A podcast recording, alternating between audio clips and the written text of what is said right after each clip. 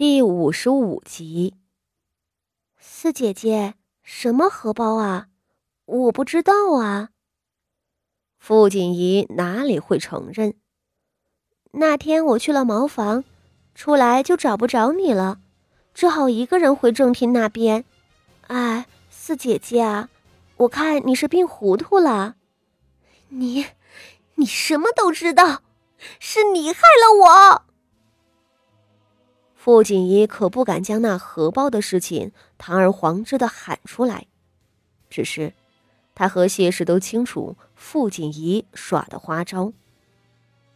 傅家仪刚被抬回来的那天，就告诉了谢氏，那荷包他明明挂在了傅锦仪的身上，最后又不知不觉回到了自己身上，肯定是傅锦仪的手笔。可那时候谢氏还不相信，在谢氏的脑子里，傅锦仪始终是一个单纯蠢笨的小丫头。上一回她讨了老夫人的欢心，差点进了景和院，那也都是歪打正着，最后还不是让傅宣仪抢了机会吗？难道这什么都不懂的傅锦仪，竟能看穿她的圈套，甚至转手陷害了傅家仪？谢氏甚至以为是傅家仪受责后神经错乱，怕是记忆出了差错，很可能是傅家仪当时疏漏，没把荷包送给傅锦仪。可傅家仪亲身经历，又被害得凄惨无比，他是深信不疑的。他哭着向谢氏诉苦，一遍又一遍的诉说，而且说得很清楚。不像是犯糊涂的样子，谢氏慢慢的信了，却是震惊的不能自已。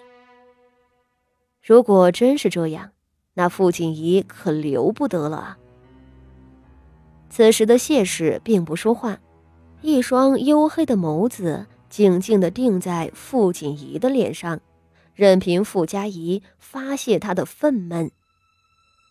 傅家仪抓了更多的东西去砸傅锦仪，有帐幔上扯下来的金弓，有他自己的簪子和镯子，还有床头上的玉石摆件。他虽然狠厉，却无奈身子虚弱至极，哪里能够砸得到滑不留手的傅锦仪？傅锦仪上蹿下跳的躲着，甚至干脆躲在红木桌的后面。一根头发丝儿都没有伤到，可把傅家仪气得要呕血。他攥成拳头的手不住捶打着床板。却说正在这时，外头两个丫鬟焦灼地跑进来道：“大太太，不好了，老夫人带着人过来了。”谢氏的眼睛里明显闪过一丝慌张以及厌恶，只是下一瞬。他目光一闪，看向了傅锦仪。他的唇角轻扯，渗出了一抹不易察觉的冷笑。八丫头啊，你四姐姐都这么可怜了，你就别和她计较了。谢氏突然高声喊道：“你就不能少说两句吗？”谢氏的喊叫声中还带着哭声。外人听起来好不凄惨，而这简单的一句话，很快让这个满地碎瓷片的屋子里的气氛扭转了。从傅家怡和傅妙怡两姐妹的争执，变成了傅家怡和傅锦仪之间的吵闹。一脚跨进门槛的傅老夫人显然也听见了。缩在红木桌子后头的傅锦仪一动不动，瘫坐在墙角的傅妙仪却愣了，旋即反应了过来。方才他还担心这么大闹一场会被老夫人抓住把柄，不想母亲早就考虑周全，找了傅锦仪这个死丫头过来顶罪了。傅老夫人过来了，傻子都知道不能再吵了。傅妙仪这会儿很想上前安抚傅家仪，做出姐妹情深的模样，把自己撇得干干净净。可是她刚站起来，傅家仪一双血红疯癫的眼睛就狠狠瞪了她一眼。傅家仪可不想原谅他。傅妙仪身子一缩，重新坐了下去。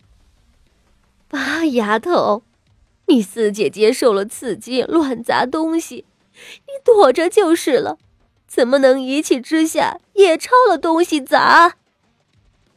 谢氏继续指着傅锦仪，大声训斥道：“佳怡伤成这样，连起身的力气都没有，他砸几样瓷器又伤不到你，你倒好，若不是妙仪拦着，方才你手里的那盆金盏菊，可不是要砸死了你的四姐姐。”谢氏站在一片狼藉之中，指责的声音充满了悲愤。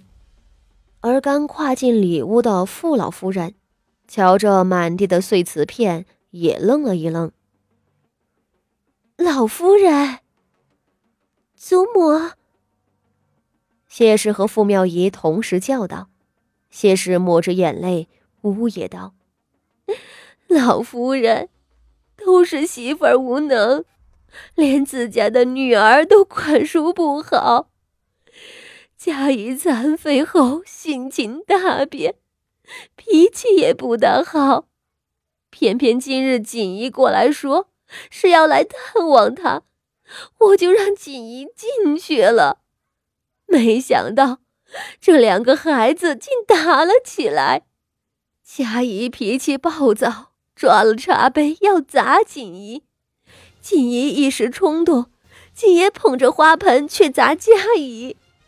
妙姨本在外头和我说话，听见动静进来瞧，不慎就被砸伤了头。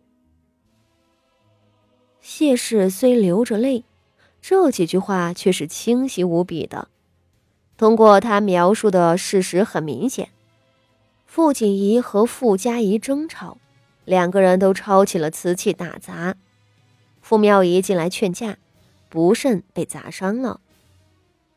若在平常，两个千金姑娘不顾身份的争吵打架，最后两个人肯定都讨不了好。但现在的问题是，傅家仪重伤卧床，傅锦仪活蹦乱跳。正如谢氏所说的，傅家仪都这样了，傅锦仪就不能让着他吗？再看这一地的狼藉。正常人都会觉着这大半都是傅锦仪干的，而不会是那个有气无力的傅家仪干的。